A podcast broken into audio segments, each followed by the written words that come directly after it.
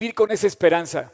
Dice que tenemos que vivir ahora con, con Susana a distancia. Te invito mejor a que vivas con, con la esperanza de Cristo, con esperanza. Este, este hermoso principio de Dios que sí podemos tener en Cristo. Y para esta plática de hoy quiero que profundicemos en tres pasajes de la Biblia que tú seguramente has oído. Primero el llamado de Pedro, cuando Jesús lo llama, Pedro el apóstol. Segundo, el, eh, el, tabernáculo, cuando Dios le pide a los judíos, a los israelitas, que construyan el tabernáculo después de salir de Egipto y que, levanten el tabernáculo, la tienda de reunión. Eh, y tercero, cuando cruzan el Jordán. Y en base a estas tres, eh, digamos, porciones de la escritura, quiero que te des cuenta ahora, donde estás tú ahí, que la Biblia habla de una nueva normalidad a los que hemos sido llamados a Cristo, en donde tenemos que ser llamados a ser diferentes. Y yo no sé, pero este tiempo que estamos viviendo tú y yo, estamos sin duda eh, invitados a una nueva normalidad, a ser diferentes de lo que éramos hace apenas un par de meses. Nuestra vida cambió de repente y estamos expectantes a ver lo que va a pasar. Y todo el mundo tiene una serie de teorías y cosas. Y bueno, esta mañana quiero que profundicemos en la palabra. Quiero que vayamos a la palabra porque este es el libro que nos trae esperanza verdaderamente. Quiero que te concentres, te relajes, tomes tu Biblia, te sientes, invites a alguien para, compartir y regálame los próximos 30, 40 minutos para compartir y estudiar la Biblia. Quiero hacer un comercial antes de avanzar. Hoy en la tarde, a las 6 de la tarde, voy a dar una reunión especial a la que le hemos titulado nuestras reuniones especiales que se llaman Acontecer. Acontecer, ¿por qué? Porque está habiendo una serie de acontecimientos hoy en día en todo el mundo alrededor que nos, realmente nos está llamando la atención porque hoy es más relevante prácticamente leer la Biblia que leer el periódico, o te lo pongo al revés, hoy puedes leer la Biblia en el periódico. Hay un cúmulo de cosas que quiero compartir, pero que no vienen, digamos, a la, a la plática de hoy, y la separé para darla hoy a las seis de la tarde en nuestra reunión de acontecer, y puedes traer, puedes dejar a un lado el periódico, las noticias, y puedes traer la Biblia, y vas a ver qué padre lo que vamos a compartir hoy en la tarde a las seis de la tarde la pregunta de la vacuna, la pregunta de la guerra, las preguntas de los acontecimientos, lo que decía Jesús, cuando veáis esto, cuando veáis aquello, la higuera, la vid, eh, en fin. Esto va a ser hoy, acontecer en vivo a las 6 de la tarde, te invito. Así es que vamos a empezar. Yo quiero preguntarte, ¿cuál es tu nueva normalidad? Primero, lo que quiero que, que te des cuenta es que, que te des cuenta que nuestra nueva normalidad no puede ser la flojera. Estamos pasando por un momento en donde es muy fácil romper la disciplina que teníamos antes de ir a nuestra oficina, de ir a nuestra escuela, los horarios que teníamos, y es muy fácil caer en, directo te lo voy a decir, en la flojera. La nueva normalidad para Dios nunca ha sido flojear. Es más, la flojera es la tienda, la tienda donde compra el diablo o donde vende el diablo todo lo que te quiere proponer. Lo primero que tienes que sacar de tu vida, lo que tengo que sacar de mi vida es flojear. Porque flojear nunca me va a llamar de ninguna forma a nada. Si yo, desocupa, si yo tengo mi mente desocupada, la va a ocupar el diablo, me va a vender cosas que no van a ser, es más, me pueden destruir. Tenemos que tener mucho cuidado con este tema porque bien dice la Biblia que el que se ocupa de las cosas de la carne, piensa en las cosas de la carne, pero el que se ocupa de las cosas del Espíritu, en Romanos 5 es lo que dice, el que se ocupa de las cosas del Espíritu, piensa en las cosas del Espíritu. Así es que yo quiero pedirte que te des cuenta que la flojera te llama, llama precisamente a la carne, y la carne en nuestra nueva normalidad corre un peligro enorme. Eh, bien dice eh, David en el Salmo 119, ¿con qué limpiará el joven su camino? Con guardar mi palabra. Entonces, es lo que vamos a ver hoy. Hoy vamos a estudiar la Biblia y quiero que tú y yo juntos nos demos cuenta de esta nueva normalidad a la que Dios nos está llamando. Habiendo puesto esta primera, este, esta primera premisa en, en mi presentación, quiero decirte que la segunda, así como la flojera es la tienda del diablo, la preocupación es la que también nos lleva a derrotarnos en medio de nuestra nueva normalidad. Quiero que dejemos de preocuparnos y más bien nos ocupemos, nos ocupemos en mejorar nuestros caminos y en volver a Dios. Definitivamente eh, la preocupación surge por no vivir en la palabra, por separarte de la palabra. Y yo lo que quiero hacer hoy es que te des cuenta que cuando tú vuelves a Dios, cuando tú vienes a Dios, surgen, como decía ahorita eh, eh, Tony, de alguna manera, en esa esperanza, Dios nos enseña a ver con esperanza el futuro. Y yo te quiero decir una cosa, en esta nueva normalidad, quiero, quiero que pienses qué es lo que Dios va a proveer en ti, eh, porque en las crisis Dios eh, trae a héroes, trae salida, trae nuevas cosas, trae las novedades, trae las iniciativas, crea las cosas, las soluciones. Hoy hay una necesidad de crear, por ejemplo, la vacuna, la famosa vacuna que todos estamos esperando para volver a nuestra normalidad. Dicen que va a tardar por lo menos un año, por lo menos. Pero tú imagínate la persona que cree, que cree, que invente, que descubra, va a ser el nuevo Pasteur, por ejemplo, que invente la vacuna nueva. Ya, si hoy surgiera esa vacuna, por lo menos este hombre o esta mujer que descubra este, esta, esta vacuna, pues se va a volver, no sé, va a ser relevante por, por todos lados. La persona más relevante hay quienes dicen que estamos viviendo en antes y después del coronavirus. Así es que yo quiero que pienses que la nueva normalidad no incluye la flojera, y tampoco incluye la preocupación, sino más bien la ocupación en la palabra de Dios. Tú no puedes ni flojear ni preocuparte porque estás dejando de confiar en la palabra. Quiero que hoy tomemos la palabra de Dios y nos fijemos en lo mucho que nos enseña la palabra de Dios. Ahí surgen los creativos, los innovadores, los héroes, los generosos. Fíjate que ahora yo creo que una de las cosas que en lo que voy a concluir, te voy a adelantar, es que en lugar de gastar dinero, Pienso que es irrelevante. Perdón si eres un youtuber que habla de viajes. Eh, va a ser irrelevante. Porque nadie va a querer ver en qué gastas o en, o sea, la, industria hotelera va a tardar muchísimo. Pero antes de eso, más bien tienes que pensar en, en, cómo vas a vivir cada día. Y, yo, yo, más bien pienso que ahora tenemos que empezar a poner cosas que nos son esenciales de ya.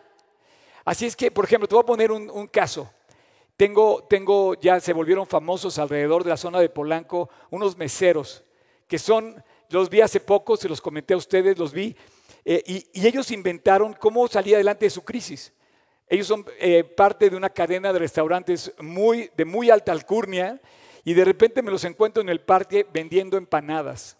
Estos hombres, de estar acostumbrados a que la gente llegaba y pagaba una cuenta en un restaurante fancy, en un restaurante de lujo, de repente dijeron, no tenemos un peso de ingresos y salieron a las calles y ahora están por todos lados vendiendo empanadas y se ven todos los días, ya hasta en las noticias salieron. Estos hombres inventaron una nueva forma de sobrevivir, de salir adelante en base a una necesidad. Tu necesidad y mi necesidad, y si lo ponemos en la palabra de Dios, en lugar de preocuparnos y en lugar de flojear, nos vamos a fijar en lo que dice la Biblia.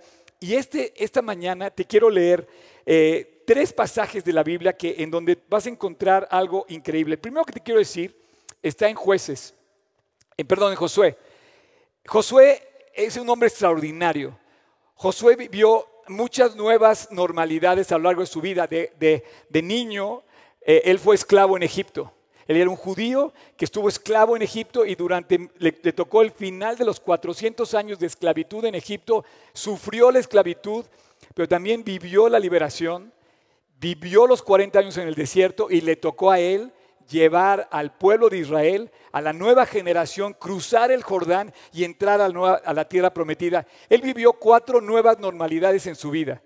De ser esclavo, después fue liberado, después vivió en el desierto y después tuvo que conquistar la tierra prometida y en esas transiciones él vivió nuevas normalidades o nuevo normal. Por ejemplo, el nuevo normal que vivió cuando salen de la esclavitud hacia el desierto, después de estar encerrados bajo el yugo de, la esclavitud en Egipto, fueron liberados y salieron al desierto 40 años. 40 años. Y estuvo en el desierto, bueno, ni en el desierto no creo que sea muy cómodo vivir en el desierto, ¿no? Bueno, y ahí en el desierto, Dios pasa, eh, eh, eh, Dios hace varias cosas, pero eso voy a tocar hasta el final. Y te voy a llevar ahorita cuando, cuando muere Moisés y le entrega a, José, a Josué el liderazgo de, llevar a los israelitas del otro lado del Jordán y tomar posesión la tierra prometida. ¿Qué crees que pasa? Dice en el versículo 12, y el maná cesó el día siguiente desde que comenzaron a comer del fruto de la tierra y los hijos de Israel nunca más tuvieron maná, sino que comieron de los frutos de la tierra de Canaán aquel año. Nunca más tuvieron maná. Durante 40 años él fue objeto de una nueva normalidad donde eh, Dios les proveyó todos los días de una nueva normalidad que tú y yo estamos en cierto semejanza, en cierto parecido, nos estamos comparando. Cada día tenemos que recoger lo que el día nos está trayendo. Tony hablaba del día de hoy y Tony hablaba que no viviéramos en el día del mañana, porque en el maná, cuando Dios te da el maná, te lo da hoy o lo daba el día. Hoy tenemos que pensar que es el mejor día que tenemos. Hoy es el día que hizo Dios, dice la Biblia. Nos gozaremos y nos alegraremos en Él, no con flojera ni preocupación, sino con gozo y con alegría. Pensar que hoy te va a bendecir Dios a ti y a mí. Hoy es en nueva normalidad. Oye, pero no sé qué va a pasar. Bueno, pues piensa que en ese maná que recoges todos los días, Dios tiene algo fabuloso para ti. No podías coger más para el día siguiente tenías que recoger el día. Ahora, si tú lees desde el versículo 8, desde el versículo dice que cuando acabaron de circuncidar a toda la gente, se quedaron en el mismo lugar en el campamento hasta que sanaron. Oscar, ¿de qué estás hablando? Bueno, fíjate nada más la nueva normalidad. De repente se muere el líder, Moisés. Dios formalmente le entrega a Josué el liderazgo de llevar a todo el pueblo de Israel, cruzar el Jordán por si lees la parte de inicio de este capítulo, es fabuloso cómo cruzan el Jordán, cómo Dios seca el Jordán, cómo Dios detiene el flujo de agua del río Jordán. Pasan más de 40 mil varones, solo varones, dice, entre todos los demás, pasan el Jordán y toman posesión y se asientan en Gilgal. Eh, el primer lugar, el primer sitio donde ellos se asientan. Y él estaba pensando en una nueva forma de vida ya no iba a regresar al desierto, ya no iban a regresar a Egipto y traía un mundo de gente a su alrededor. Unos se quejaban, otros lo apoyaban, otros lo criticaban, otros lo bendecían. Y él como líder eh, fuerte y valiente, que siempre fue un hombre de confianza y de fe en Dios y de esperanza y de vivir el día para Dios, pasa, se siente, ¿qué crees que hace? Yo no sé si él sabía que ya no iba a recibir maná, pero cuando entra y cruza, dice, ya estoy en la tierra que Dios prometió darme leche y miel. Entonces ya va a haber algo más en el menú. Ya no nada más vamos a comer maná. Versículo 9. Y el Señor dijo a Josué, hoy he quitado de vosotros el oprobio de Egipto. Has entrado una nueva normalidad, Josué. Por lo cual el nombre de aquel lugar fue llamado Gilgal hasta hoy. Ese es el tema de otro, de otro capítulo, pero bueno. Y los hijos de Israel acamparon en Gilgal y celebraron la Pascua. A los 14 días del mes por la tarde en los llanos de Jericó. Al otro día de la Pascua comieron el fruto de la tierra, los panes sin levadura y en el mismo día las espigas nuevas tostadas. Y el maná cesó al día siguiente de que comenzaron a comer el fruto de la tierra y los hijos de Israel nunca más tuvieron maná. Ellos enfrentaron su nueva normalidad. Después de 40 años de recibir el maná, dejaron de ver el maná. Y de repente entran a una nueva normalidad. ¿Sabes lo que hace Josué como líder de esta nueva nación que estaba tomando posesión de su tierra? Cumplió con los mandamientos de Dios. Antes de ir a invadir Jericó, que fue la primera invasión que tuvieron, la primera conquista, la primera gran conquista. Circuncida a los varones. ¿Sabes por qué los circuncida? Porque todos los varones que estaban circuncidados ya habían muerto. Y estaba una nueva generación que no había sido circuncidada. Entonces, lo primero que hace es circuncidar a los varones Después celebra la Pascua en el día 14, el día que tenía que celebrarse la Pascua. Luego la fiesta de los panes sin levadura y luego la fiesta de los primeros frutos. Y después planea todo lo demás. Qué increíble hombre de Dios que vive por la palabra. Y en su primer, digamos, eh, paso, en su primer acto oficial dentro del llamado que Dios cumple con él, cumple con lo que dice la palabra de Dios. No te preocupes, dice. No seas flojo. O sea, se ocupó en vivir bajo los principios de Dios. ¿Cómo la ves? y bueno, después vino la conquista de Jericó y todo, después todo el desenlace de la historia fabulosa de Josué. Pero él comenzó en la tierra prometida cumpliendo con Dios. Número dos, la nueva normalidad cuando salieron del desierto. Me voy a regresar un poquito más. Cuando Dios revela en el capítulo, eh, son 16 capítulos de Éxodo, del, versículo, del capítulo 25 al capítulo 40 de Éxodo, en donde Dios ordena construir el tabernáculo. Si tú has oído de esto, conoces algo de la Biblia, tú sabes que había una casa, una tienda de reunión. Checa, subráyalo en tu cabeza, tienda de reunión en donde Dios lo saca de Egipto y ni bien habían pasado dos meses, le ordena a Moisés construir un lugar, una casa, una estructura móvil, una tienda tipo beduina de, de, ese lugar, y, y le da una serie, cantidad de detalles de cómo tenía que construir ese espacio. Como dato curioso, ni el templo de Salomón, ni el templo de Ezequiel 39, 40 en adelante ocupan tanta descripción como los 16 capítulos que ocupa la descripción del tabernáculo. Dios invierte 16 capítulos de la Biblia como en ninguna otra estructura de toda la Biblia, de levantar una estructura arquitectónica, por así decir, nunca da tantos detalles más como lo da en el tabernáculo. Yo te pregunto tres preguntas que te tienes que hacer ahora en tu nueva normalidad. ¿Por qué? ¿Cómo? ¿Y quién? Yo creo que esas son las tres preguntas que tenemos que hacernos en esta nueva normalidad, en este nuevo normal. ¿Por qué? ¿Cómo? ¿Y quién? Pero tienes que ir con Dios. Así es que en esa nueva normalidad, Dios le dice, vas a construir una tienda de reunión en donde yo voy a hacerme presente al pueblo de Israel y voy a convivir y voy a caminar contigo.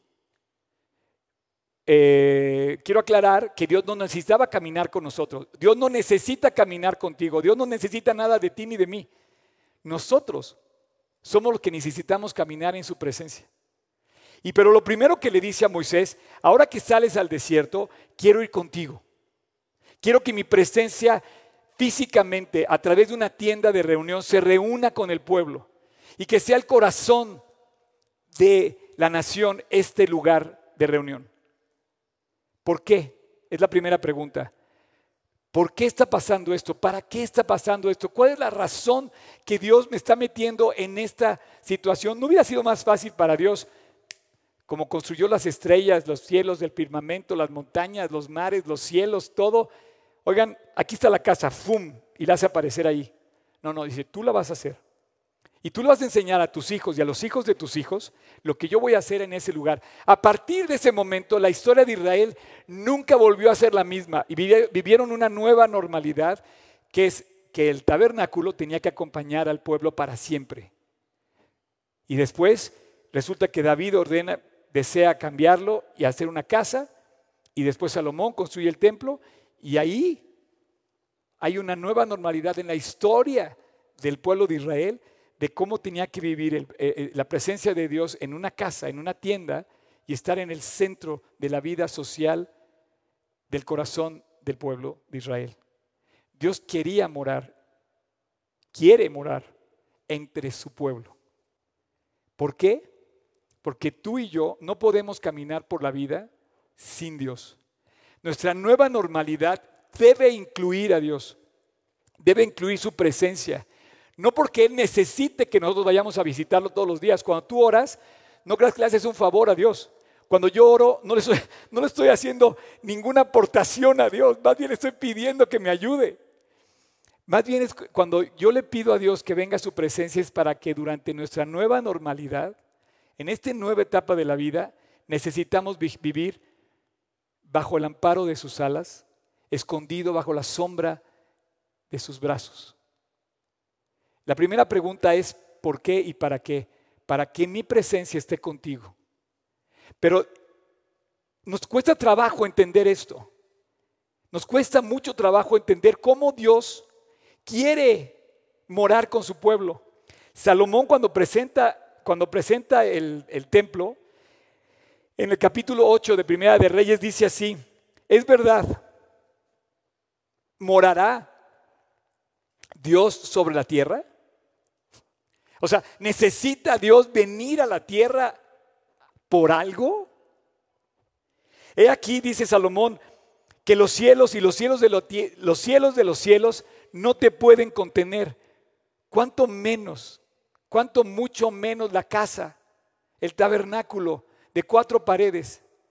No te puedes, ponte a pensar que la razón por la que Dios le pide al, a Moisés y al pueblo de Israel que construyan un tabernáculo, que hagan una casa, es para manifestar la necesidad gráfica que tenemos de estar correlacionados con Dios, de sentirnos parte de su familia, de invitarnos a su casa. Cuando Jesús se fue, dice, voy a preparar lugar para vosotros, un lugar, otra casa eterna en los cielos, donde tú y yo moremos para siempre. Tenemos que habitar con Él y esta casa es donde nuestro refugio debe estar vivo en nuestra nueva normalidad. Cada mañana que te levantes, esa es la esperanza que Dios pone en nuestro corazón. Mantenernos firmes sabiendo que Dios mora contigo. Esta es la pregunta. Ahora, gráficamente tenía que hacer una estructura física para representar la espiritual. Así como necesitamos morar en un hogar, bajo un techo, entrar a una casa, comer en un lugar y tener una cama, dice, yo quiero que tú sepas que mi presencia debe morar contigo. Y, hace una relación física de un espacio y le dice, quiero que more mi presencia contigo. Yo quiero, yo deseo morar en comunión contigo, dice Dios. Y las, siguientes dos preguntas es, ok, ¿cómo le vas a hacer? ¿Y quién lo va a hacer? Bueno, eh, en todos estos capítulos, que no, no los voy a leer ahora, en todos estos capítulos Dios refleja muy claramente, muy claramente cómo fue que lo va a hacer. Fíjate que si tú lees a partir del capítulo 25 de Éxodo, empiezas a ver que los israelitas fueron convocados a ofrendar. Y yo pienso que esta nueva normalidad, más que gastar, estamos llamados a generosamente dar. Porque va a haber mucha gente necesitada, va a haber mucha gente que no va a tener trabajo, va a haber mucha gente en necesidad, va a cambiar la vida. ¿Cómo le hizo el pueblo para que tú leas que trajeron, dice que trajeron joyas y oro y tuvieron que parar la ofrenda hasta que dijo los artesanos, dijeron, oye Moisés, que ya no traigan más, ve nada más la pila de cosas ya es demasiado, ya no necesitamos tanto. ¿De dónde? ¿Cómo le hizo? Bueno, si tú te ves, te vas un poquito antes a los capítulos, vas a ver cuando salieron de Egipto, Dios puso en gracia al pueblo de Israel con los egipcios. Y antes de salir, no sé si recuerdas, que antes de salir les dieron sus joyas y les dieron oro. Qué curioso que para Dios no permite que, que tú no pagues lo que debes a la gente que trabaja. Dice la Biblia que el obrero es digno del salario. Y el, pueblo de Israel vivió 400 años sojuzgado, esclavizado, como obrero sin paga en, en Egipto. Y pareciera que Dios le dijo, a ver, te saco la cuenta. Egipto, págale a los judíos, a los hebreos, todo lo que trabajaron sin haber cobrado. Y salen enriquecidos de Egipto. Y en el desierto, en medio de la nada, el, bajo el calor del desierto, de repente empiezan a traer de lo mismo que Dios les dio para construir el tabernáculo. ¿Cómo lo hicieron? No sé, pero es provisión de Dios. Piensa, ¿estás preocupado cómo le va a hacer Dios con tu vida? Piensa en cómo le hizo Dios para construir el tabernáculo en medio del desierto. Y además una estructura que durara 40 años, desmontable, con, ciertas eh, condiciones y especificaciones eh, muy particulares que Dios le dio. Profundice un poco en la Biblia cómo Dios todo lo que hizo finalmente es, como dice un pasaje, de lo que hemos recibido, Señor, te damos. Yo estoy seguro que Dios no te va a dejar. ¿Por qué? Para que more contigo. ¿Cómo? Porque Él lo promete. Porque Él es el que nos bendice. Y finalmente, ¿quién? La respuesta es tú. La respuesta soy yo. Tú y yo, en este momento, somos los creativos, somos los eh, innovadores, somos los que tenemos que tomar el lugar, los médicos, los eh, trabajadores, los que pongamos el pie en el arado y ponernos a trabajar. Dios nos está invitando a una nueva normalidad y con esto voy a llegar a nuestra última, eh, eh, digamos, ilustración. Quiero que hablas tu Biblia en Lucas 5. En Lucas 5 vamos a ver el llamado de Pedro. Lo menciona también en otros, tres en otros dos evangelios más, pero en ninguno como en este. En ninguno como en este, como en este lugar. El versículo 5. Vamos a empezar a leer a partir del versículo 5. Dice, Simón le respondió y le dijo, Maestro, toda la noche hemos estado trabajando y nada hemos pescado. Toda la noche, llevamos 40 días, los meseros de aquel restaurante no han pescado nada, no han podido vender nada, no han tenido ningún ingreso. Señor, ¿qué voy a hacer? Yo no sé qué pasaba en la mente de Pedro, qué angustia tenía, pero estaba quizá desesperado por pescar, a lo mejor para pagar sus deudas, a lo mejor para poder sobrevivir. Y le dice, Señor, Toda la noche hemos trabajado y nada hemos pescado, pero en tu palabra echaré la red. En esta nueva normalidad, Dios perfectamente planeando con Pedro le dice, échalas del otro lado. Y habiéndolo hecho, encerraron gran cantidad de peces y su red se rompía. Entonces hicieron señas a los compañeros que estaban en la otra barca para que viniesen a ayudarles y vinieron y llenaron ambas barcas y la barca se hundía. Las redes se rompían, la barca se hundía de la cantidad de peces, por lo que nos dice en los otros evangelios, estos eran Juan y Jacobo, los que estaban, que vinieron, que eran amigos y, digamos paisanos de Pedro. Viendo esto, Simón Pedro cayó de rodillas ante Jesús, diciendo, apártate de mí, Señor, porque soy un hombre pecador. ¿Quién va a ser el protagonista de esta nueva normalidad? tú, yo, cayendo de rodillas delante de Dios y diciéndole exactamente lo que dijo Pedro, Señor, yo no soy digno de estar contigo, soy un pecador. Pedro confesó quién era y dijo, soy un pecador, sin rodeos, como dicen, sin darle vueltas, porque por la pesca que habían recibido el temor se había apoderado de él y de todos los que estaban con él. Y asimismo Jacobo y Juan, hijos de Zebedeo, que eran compañeros de Simón, pero según, perdón, pero, pero Jesús dijo a, a Simón, no temas, desde ahora no solamente vas a ser convertido, no solamente vas a ser un creyente, no solamente vas a ser transformado, desde ahora vas a vivir una nueva normalidad, Pedro. En lugar de ser pescador, te voy a hacer pescador de hombres. A partir de ese momento, dice que dejaron las redes y le siguieron a Jesús. Yo quiero que, que, pienses que ahora llegó el momento de nuestra nueva normalidad. La nueva normalidad, por ejemplo, de la que habla Apocalipsis 3. ¿Eres frío o eres caliente? Pues llegó el momento de dejar de ser frío y estar al 100% para Dios. Llegó el momento de que en nuestra nueva normalidad nos entreguemos a Dios, Él nos va a dar los recursos, Él nos va a dar los talentos para ser creativos. Fíjate que en esta nueva normalidad tenemos que aceptar el momento de la historia donde estamos viviendo. ¿Sabes de dónde surge, por ejemplo, el nombre restaurante? Yo tengo un restaurante, tú sabes que tengo un restaurante. ¿Sabes que originalmente los restaurantes cuando se fundaron en su origen, pues no era normal, no había restaurantes. Hubo un momento que surgieron, surgieron por una crisis la crisis de los viajeros que viajaban, que tenían que llegar a otro lugar donde no había gente conocida, y entonces encontraron estos lugares que restauraban al viajero. No sé si te des, te des eh, un poquito ya, empieces a ver el approach a lo que quiero llegar. En este momento tenemos que ser restaurados.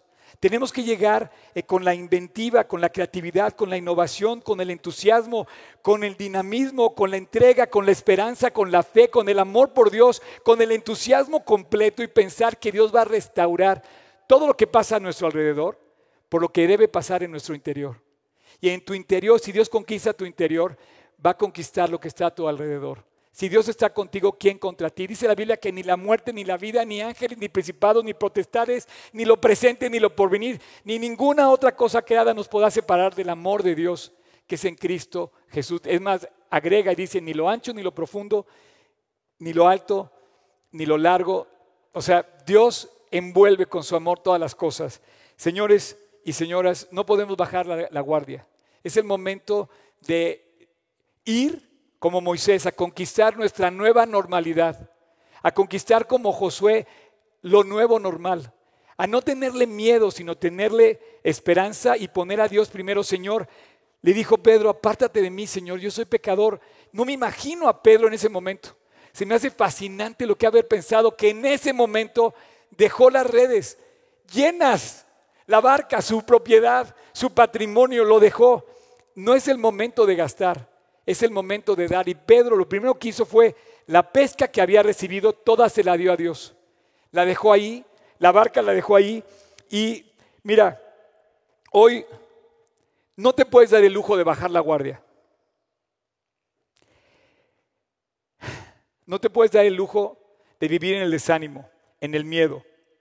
No podemos ver las circunstancias por encima de la palabra de Dios. Hoy es el tiempo de contestar las preguntas ¿por qué? ¿Cómo? ¿Y quién?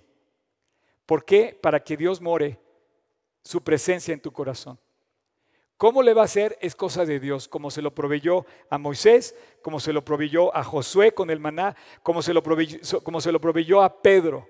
Y estoy poniendo nada más tres ejemplos, pero la Biblia está llena de nuevas normalidades. Es más, Jesús dijo, yo vengo a cumplir el pacto y vengo a hacer un nuevo pacto. Es más, Jesús dice en Lamentaciones que nuevas son cada mañana. Cada mañana renueva Dios la normalidad, la esperanza, su fe. La salud es importante definitivamente, pero lo que viene adelante es lo que viene después, lo que viene... Estamos tratando de cuidar a un virus que nos va a afectar nuestra salud. Bueno, ok, pero también nos va a afectar monetariamente, los trabajos, va a haber menos dinero, va a haber menos trabajo, va a haber menos salud, hay que buscar, a lo mejor estás buscando qué estudiar, bueno, es el momento de estudiar medicina, van a necesitarse más doctores. Es el momento de pensar que esos doctores pueden inventar o descubrir la vacuna. Es el momento de que los que están en los laboratorios descubran y le pidan a Dios la sabiduría para descubrir la medicina.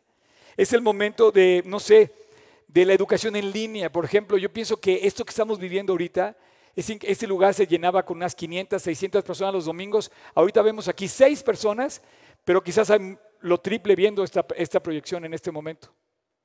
Estamos viendo una nueva normalidad que debemos recibir con entusiasmo. Ok, la salud es importante, los trabajos van a escasear, pero lo primero que tenemos que descubrir es el valor que hay dentro del corazón. ¿Por qué? Porque Dios quiere morar en tu corazón. ¿Cómo le va a hacer? Es cosa de Él. Si tú le crees, Él lo va a hacer. Quiero terminar eh, diciéndote, cuando yo me convertí, yo fui muy honesto con Dios.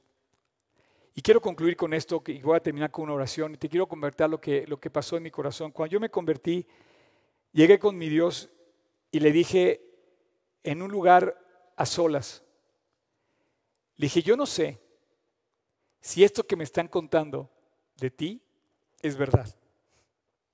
Me habían leído la Biblia, me habían dicho que mi problema estaba en el corazón y que necesitaba invitar a Cristo a mi corazón. Y yo no le creía a la persona. Esa noche me acuerdo perfecto que mis palabras fueron, Señor, si esto es verdad, yo te entrego mi vida.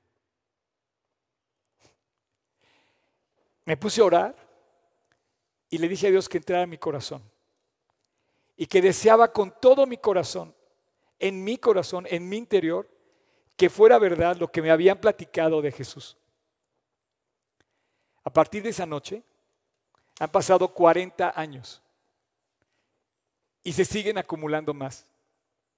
Y estoy llegando hoy a hablar a tu corazón para decirte que esta nueva normalidad que nos ha tocado vivir en la historia, de la cual vamos a hablar más tarde a las 6 de la tarde, está fascinante todo lo que está pasando a la luz de la Biblia, a la luz de la profecía, a la luz del periódico, de las noticias, de todo el mundo.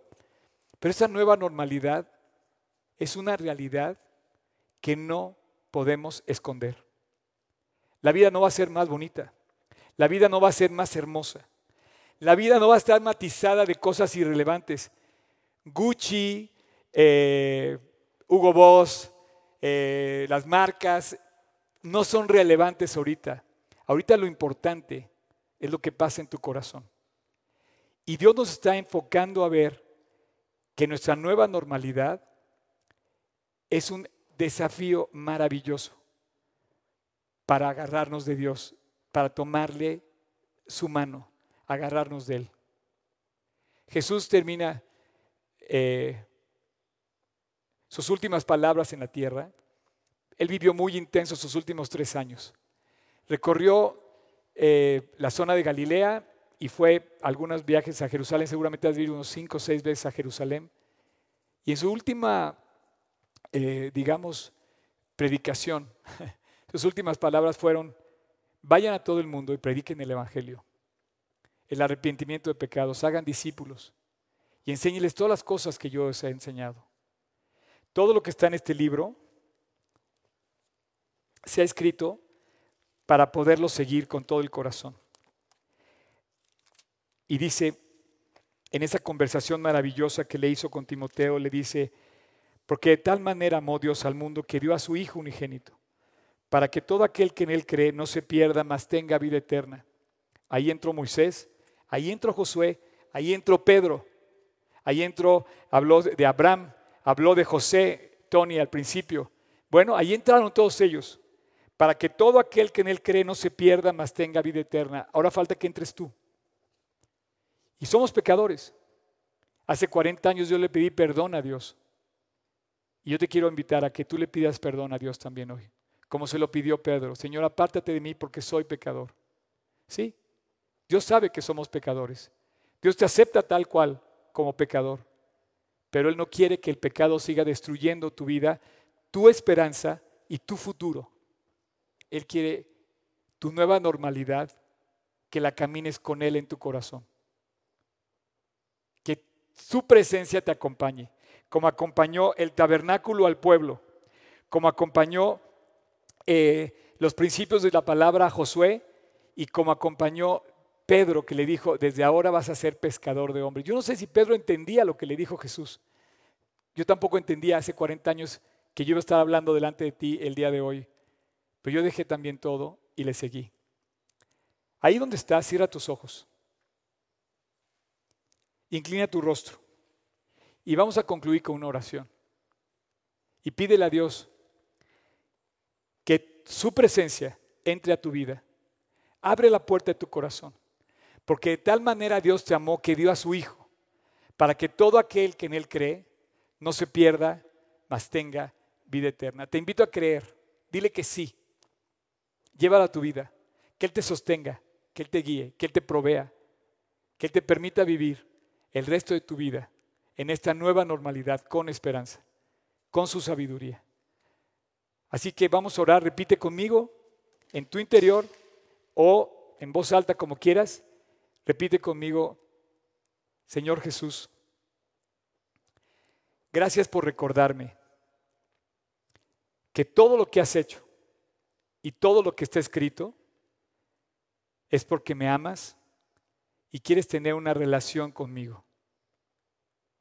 El día de hoy, Jesús, te digo que sí. Quiero invitarte a mi corazón a que vivas dentro de mí. Quiero pedirte que tu presencia me acompañe. Y quiero pedirte que me perdones, porque soy pecador. No merezco tu presencia. Pero en base a lo que acabo de escuchar y en base a lo que tú dices en tu palabra, te invito a mi corazón, Jesús. Y el día de hoy creo que tú moriste en la cruz para limpiarme y lo acepto. Y te invito a mi corazón. Y a partir de hoy quiero caminar todos los días del resto de mi vida con tu presencia. Quiero saber que tú vas a proveer y quiero saber que yo y tú hicimos las paces. El día de hoy te nombro mi rey y te nombro mi salvador. Te hago mi maestro. Quiero seguirte todos los días del resto de mi vida. Y Señor, gracias por haber ido a la cruz a morir por mí. En tu precioso nombre te lo pido. Amén. Bueno, bueno, es increíble, es increíble lo que dice la palabra de Dios, es increíble el equipo que nos eh, equipa la palabra para caminar por momentos como este. Yo estoy ansioso de saber qué es lo que va a hacer Dios, por ejemplo, con mi restaurante. Ya no se va a volver a ver, por lo menos en dos años, lo, dos años, ¿eh? lo mismo que yo vi hace, seis, hace tres meses. Eh, estaba yo eh, dándole, estaba yo dándole vueltas a mi, a mi, a mi, eh, em, ¿cómo se dice? Todas las fotos que tengo guardadas en mi celular y me estaba yendo para atrás. Ves que están todas en cronología, ¿no? Y empiezas a ver cómo empezó la pandemia, avanzar, avanzar, avanzar, y de repente encuentras las, cosas que hacías justo antes de la pandemia. Y de repente dices, oye, yo vivía, yo vivía con libertad, vivía con, en otro, tenía otros planes y ahora me muero de risa. Pero sabes qué? Tengo la misma paz que tenía en aquel entonces, porque su presencia me acompaña, porque Dios está en mi corazón.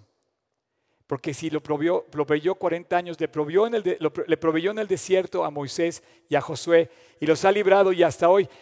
Hoy en la tarde vamos a hablar de Israel, entre otros países, pero si tú ves Israel bendecido, quiero decirte que es la póliza de garantía. Israel es la póliza de garantía que lo que hizo con ellos, lo va a hacer contigo. No con cualquiera, con los creyentes. Porque el Dios de Israel es el Dios que su presencia promete estar en aquellos que la reciben. Si tú hoy invitaste a Cristo a tu corazón, me gozo contigo, me alegro contigo. Yo no sé quién seas, pero en tu corazón va a caminar el mismo Dios que me hace feliz y que me llena y que me da esperanza todos los días para seguir adelante. Y en esta nueva normalidad estoy expectante de ver qué va a pasar. ¿Y sabes cuál es mi hashtag favorito desde que empezó la pandemia? Hashtag veremos un milagro, porque lo vamos a ver en todas las áreas. Este, ya lo estoy empezando a ver. Lo estoy empezando a ver con esa transmisión que yo sé que tú que estás escuchando esto, vas a voltear a Dios y por el resto de tu vida te vas a congratular de la decisión que estás tomando el día de hoy. No hay nada más hermoso en la vida que alguien le pueda entregar su vida al Dios que lo creó, que se reconcilie con Él, volver a su casa, a la casa del Padre Celestial y vivir el resto de sus vidas al lado de su Padre. Vamos a cantar un par de canciones y ahorita regresamos contigo. No te vayas. Dios te bendiga.